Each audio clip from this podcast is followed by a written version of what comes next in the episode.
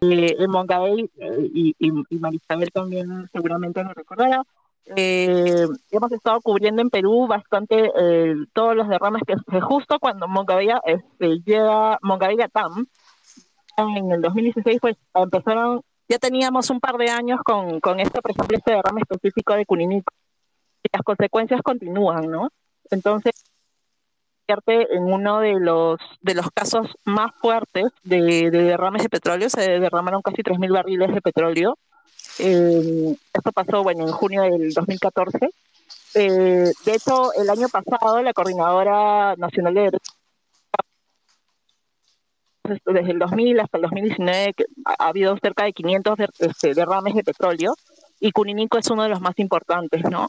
Eh, además, porque siempre hubo este discurso de, desde Petroperú, porque además la, gran mayoría sucedió este, en ductos de Petroperú, que eran actos de sabotaje. En el caso de Cuninico se demostró que ha sido una corrosión interna de, la entonces simplemente un día eh, la comunidad empezó a ver que corría crudo por, la, por el río, por el río donde ellos pescan, por el río que es muy importante para ellos, como toda comunidad amazónica, ¿no?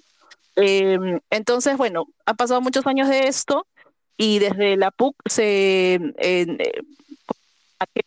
que es una antropóloga que tiene muchos años en, la, en la universidad, lideró una investigación sobre memorias y también trabajo con, con mujeres, eh, porque además lo importante y que también lo rescatamos en el reportaje es que a partir de todo esto que sucedió en Cuninico del derrame, se organizaron las mujeres. Las mujeres tenían una presencia eh, un poco más eh, débil en cuestión de, de palabras. Sesiones comunales no es que eran las más escuchadas o, o eran, este, o sea, su, su, opinión como que, entre comillas, no importaba tanto, ¿no? Claro, habían, pero, se habían subordinado. sí, sí, sí. pero este pero al, al, cuando los hombres necesitan eh, o cuando los hombres son contratados por Petroperú o por las empresas este dedicando al tema de la limpieza del derrame, eh, no, no, no existían ahí en la comunidad. Entonces son las mujeres las que tienen que hablar con, los, con el Estado, básicamente, decir todo lo que estaba pasando, y son las que toman la palabra, ¿no? Entonces, a partir de eso se crean tres organizaciones de mujeres en, en Cuninico y en, los, en los, zonas alrededor. Este, de hecho, son eh, la Organización de Mujeres Indígenas del Marañón, Ordemim, la Organización de Mujeres Vivas del Marañón, eh, Orgamunama y la Asociación de Mujeres Indígenas ADMIC. Esas tres organizaciones de, forma se relacionan con el Estado también en distintos poderes y logran cosas, ¿no? Desde, por ejemplo, sobre todo lo más importante que logran es servicios de salud, ¿no? Porque al final eh, había todo un, o sea, incluso hasta hace poco, hasta hace dos años, han tenido que estar peleando en el juzgado a ver quién les va a atender en, tema, en temas de salud, en temas de ver qué, cuántos metales tienen en la sangre, cómo eso va a impactar en, su, en, las vidas de los niños, en las vidas de, de las mujeres embarazadas, en fin, tantas cosas que han tenido ellos también este, de consecuencias, ¿no? Incluso abortos espontáneos, ¿no? O sea, cosas bien, bien serias, ¿no? Entonces, este, las mujeres han tenido un papel bastante importante en, esa, eh, eh, en, esa, en ese logro, de, en esa obtención de derechos, ¿no? Y eso es una cosa bien interesante que nosotros decimos en el reportaje hacia el final, ¿no? Que eh, dentro de este caos del derrame, las mujeres se encontraron, se encontraron con sus derechos, ¿no? Entonces, es muy, es muy, este, entre que inspirador y también es una, es una historia bien interesante de conocer, porque más allá de del romanticismo también de, de estas mujeres que pueden con todo, este, y hay una historia también de un Estado que, que no responde, ¿no? Y en el caso de las mujeres de Cuninico es emblemático, pero esto pasa en, muchos otros, en muchos otros casos de derrames, ¿no? Al final existe esta política de, de atención al, al a los derrames, ¿no? Este, Exacto, sí es una cosa histórica. Entonces, es, uno de los mayores derrames, para que se den una idea, eh, pues han habido muchísimos derrames de petróleo en los últimos años, pero este ha sido uno de los más impactantes. Y también un caso que ha sido emblemático en, a nivel judicial porque justamente se han podido lograr ciertas cosas, pero también bajo la presión muchas veces de las propias mujeres que han logrado esos liderazgos que mencionaba Vane hace, hace un rato. Y Marisa, Marisabel, quería un poco contigo comentar sobre el tema de la cobertura que hace Mongabay, como decía Vanessa, no solamente del tema de Cuninico en general, reportar acerca de los derrames, y la importancia que también esos temas, yo siempre lo he dicho, quizá al interior, o sea, en el país no impactan tanto, o sea, no vemos tantos medios cubriendo el tema o que sea un tema de agenda constante, pero que en el exterior pega e impacta mucho y sobre el trabajo que hace Mongabay Latam en toda Latinoamérica con, colaboraciones compartidas, con investigaciones compartidas. Eh, cuéntanos un poco sobre ese trabajo que se hace y la importancia de exponer esos temas también a nivel Latinoamérica, ¿no? Sí, yo creo que lo, lo, interesante y lo, yo creo que hay tres cosas interesantes, importantes en este especial de, las mujeres amazónicas. La primera es que hay que situar el problema de los pueblos indígenas en Latinoamérica. ¿no? Cuando hablamos de lo que están pasando, eh, tenemos que recordar que el tema ambiental en ellos está acompañado de un sentido de urgencia que muchas veces está al límite de la amenaza y de la muerte y la violencia, ¿no? Entonces, cuando hablamos de temas ambientales en comunidades indígenas, estamos hablando de graves amenazas, estamos hablando de em, olvido del Estado, estamos hablando de una vulnerabilidad enorme, ¿no? Si solamente tomamos en cuenta el informe de Global Witness del el año pasado sobre la cantidad de personas que, eh, de líderes ambientales que murieron, Latinoamérica sigue siendo la región más peligrosa para los activistas ambientales en el mundo, ¿no? Solamente Colombia tuvo 65 asesinatos en un año. Nosotros tuvimos seis y ha sido enorme para nosotros. Entonces, eh, es una situación muy complicada. Y en esa situación complicada, la vulnerabilidad de los pueblos indígenas es mayor. Digamos, de la cantidad de personas y activistas ambientales que murieron el año pasado, un tercio pertenecía a comunidades indígenas. ¿Por qué? Porque están en zonas alejadas, porque no tienen el respaldo del Estado, porque sus territorios son eh, acosados, ya sea por mafias ilegales, que conocemos, minería ilegal, narcotráfico, pero también por industrias legales, ¿no? Eh, palma, petróleo, minería, en fin. Entonces, eh, es una situación muy complicada. Y en esa situación de vulnerabilidad tenemos además la vulnerabilidad que da la propia eh, existencia de ser mujer en esas comunidades, ¿no? Que como todos sabemos, eh, por el sistema en el que estamos, eh, es muy difícil que ellas puedan a veces encontrar una voz en los liderazgos que están predominantemente, em, pues, liderados por, por, por, hombres, ¿no?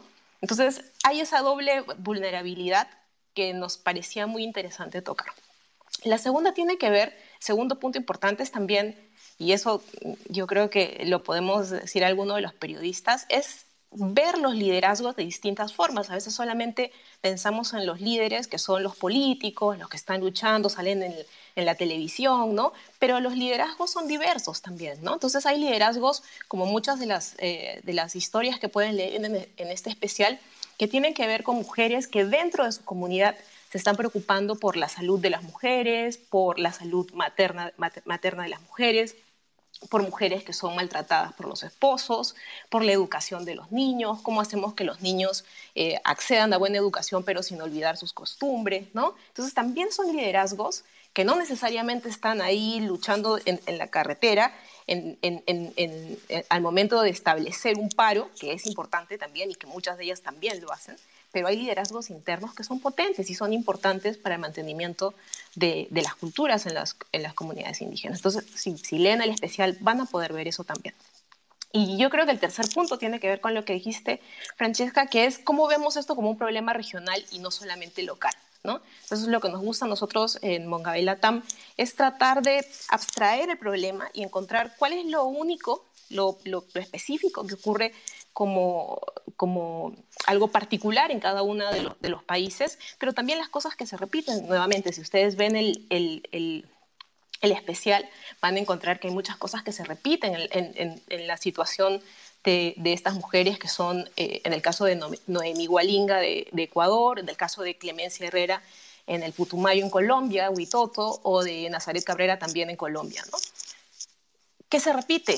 Lo que les había dicho al inicio, ¿no? La violencia, el problema de, eh, la, del despojo de sus tierras, eh, industrias extractivas que no quieren hacer consulta previa y ellas están ahí tratando de evitar esos problemas y mantener también a su comunidad unida. Entonces, yo creo que eso es lo interesante de este, de este especial y, yo decía ahora en la mañana como, como, punto, como punto extra, punto bonus, como se dice a veces, eh, el hecho de que todas las historias han sido desarrolladas y además editadas por periodistas mujeres que eso me parece también que es importante en la forma en la que se abordan las historias y que si ustedes entran a Mongabailatam lo van a poder ver, ¿no? Me preguntaba cuánto, eh, ¿cuándo es que empiezan este, este, ese reportaje? Porque como es un reportaje que reúne a tres periodistas de tres países, ¿no? Colombia, Ecuador, Perú.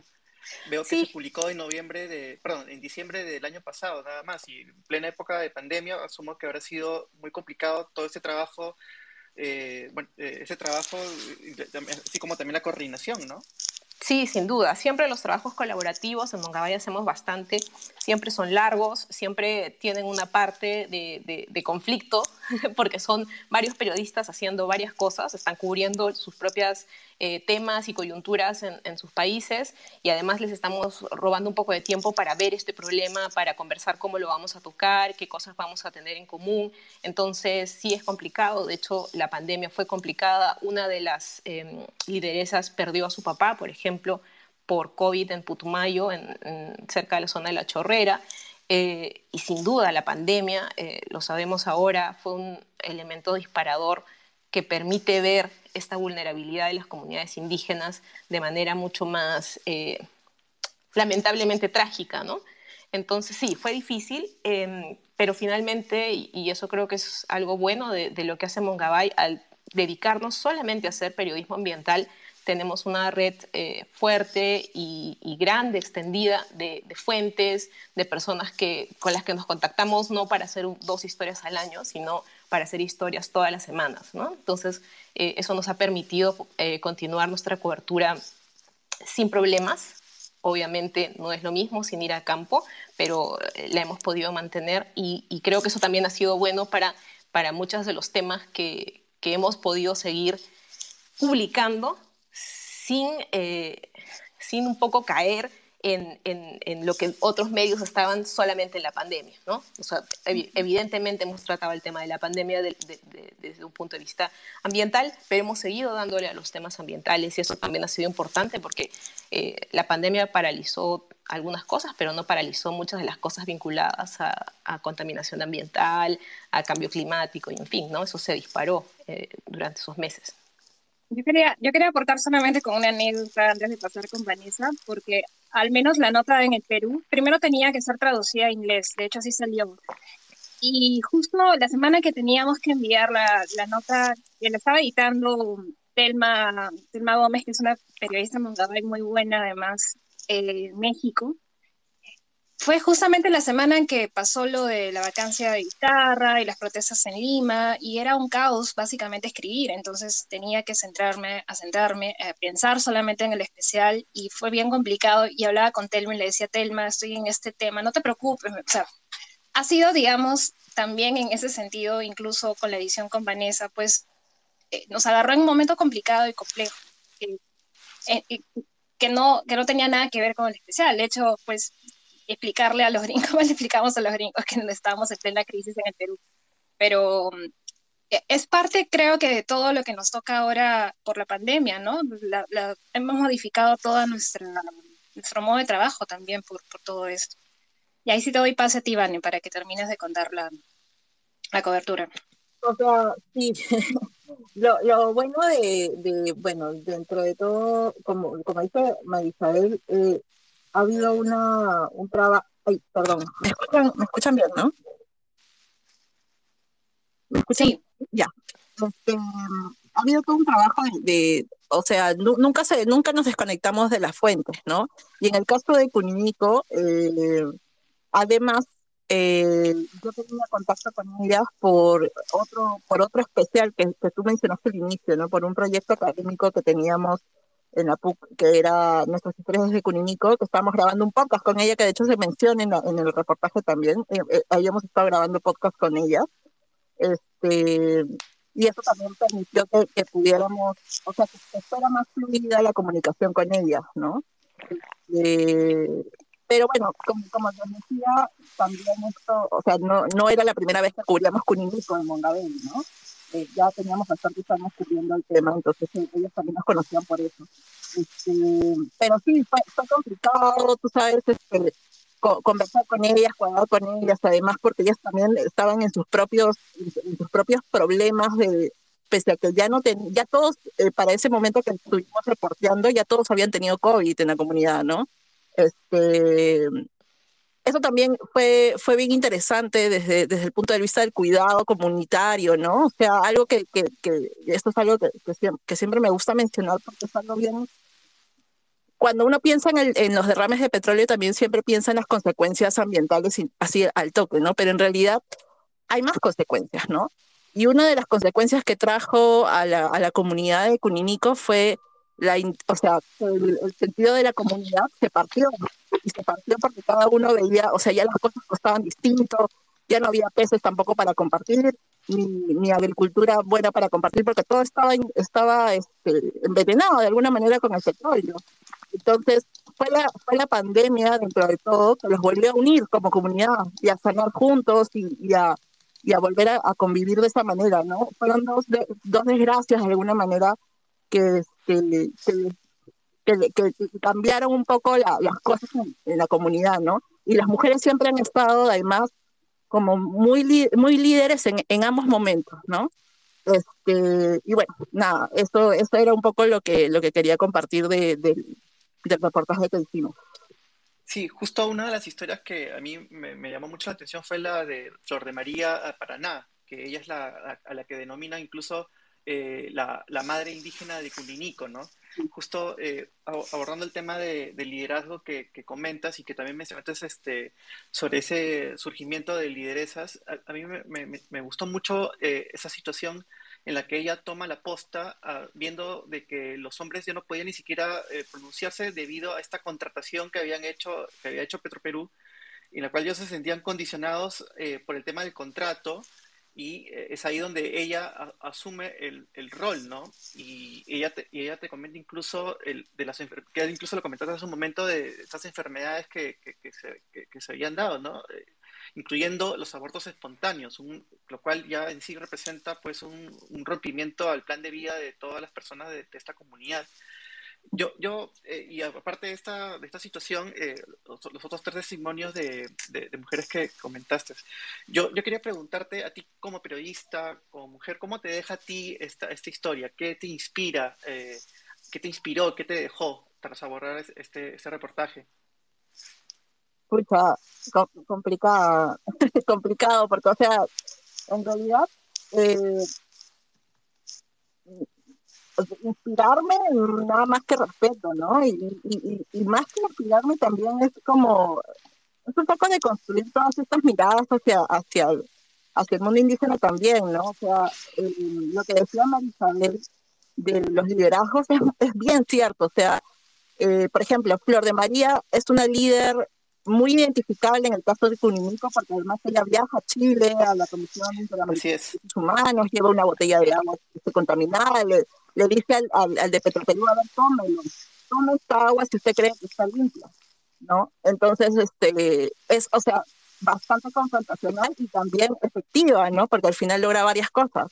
Pero dentro de la comunidad se dan otros, otros, otras, este, otras relaciones, ¿no? Eh, donde las mujeres también toman la posta, como, tal cual lo decía Marisabel en temas de educación, en temas de salud, eh, en temas de cuidado, de sanación, ¿no? Entonces, todas esas cosas son importantes y, y a mí una cosa que, o sea, creo que eso es lo más, como periodista, siempre es, interesante, o sea, a veces uno siempre llega con esta mirada y eso es algo muy del periodista también limeño, ¿ya? O así lo veo yo este, uno siempre llega con una mirada muy, muy, este, como cuadrada en más o menos tu, tu cosmovisión, digamos, y cómo a partir de eso vas a entender las cosas, cuando hay que escuchar, ¿no? Escuchar, ver cómo se dan los movimientos y, y, a partir de eso ya luego este, también, y también con mucho respeto contar esas historias, porque este, definitivamente también como o sea, nos estamos, estamos de alguna manera este, como teniendo nuestra propia narrativa de, de, sus vidas, ¿no? Entonces hay que ser bastante respetuosos en ese sentido. En ese sentido, por ejemplo, el, el proyecto de nuestras historias de Polímico este, permitió que haya una, un feedback constante con ellos también. Entonces, desde ese, momento también ellas estaban muy, o sea, tenían muy claro su discurso, sí, pero también como que tanto Francesca como yo fuimos bastante respetuosos en, en, en, como que ellas hablen y que también decidan qué es lo que querían contarnos, ¿no? Entonces, esas cosas creo que sí, como que me dejan de esta experiencia.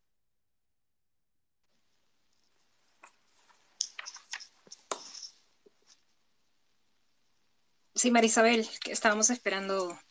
No sé si estás por ahí. Hola, sí, pensé que me había ido.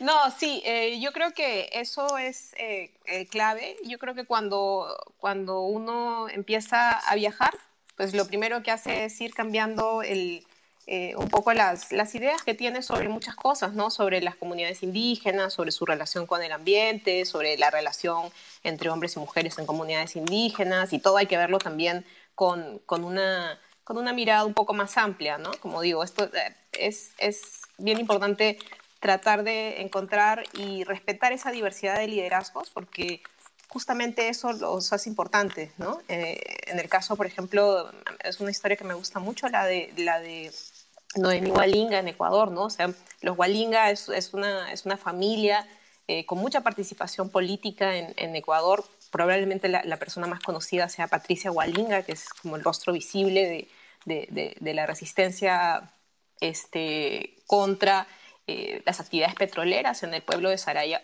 Sarayacu. Pero, eh, pero su hermana, que es Noemí Hualinga, y es sobre la que trata la historia, eh, tiene otra función dentro de la comunidad, ¿no? que es la que, la que mencionábamos, este, esto de estar atentas a, a, lo que estaba pasando con las niñas, estar atentas a lo que estaba pasando con las mujeres, si eran maltratadas o no, que cuando cerraron las fronteras por el COVID, quiénes les iban a llevar alimentos, ¿no? Entonces, tiene otro tipo de perfil, pero sigue siendo una lideresa. Y a veces en, el periodismo decidimos irnos por algún tipo de liderazgo que puede ser mucho más mediático, mucho más confrontacional, que es importante, sí, sin duda. Pero es importante también darle eh, espacio a esos otros liderazgos, ¿no? Que, que, que, tienen un papel y un rol importante y en el que además han tenido que luchar mucho para, para, para tener ese rol en la comunidad, ¿no?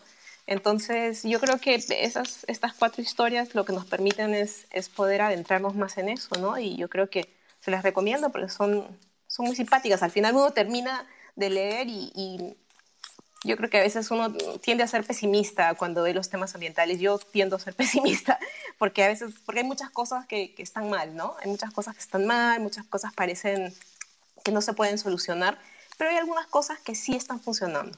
Y también merecemos darnos un, un pedacito de, de esperanza para, para, para, que, para que la, ver que las cosas pueden funcionar, ¿no? Sí, yo, también quería, Uy, perdón. solamente, perdón Carlos que te corte, solamente resaltar lo que había dicho Vanessa, el tema del respeto con las fuentes. Eh, creo que eso es básico y, y, a veces, bueno, uno lo da por sentado, pero cuando ya uno se mete en el ejercicio, pues ves que no está tan sentado como uno pensaba. Y, y creo que en estos casos y también por el modo que nos toca acercarnos, que en este caso era llamarlas por teléfono, de repente interrumpirlas en sus propias labores, como decía Vanessa, ¿no? Dejar que ellas hablen, tomarnos el tiempo necesario para que puedan sentirse en confianza, pese a que estaban al otro lado del teléfono.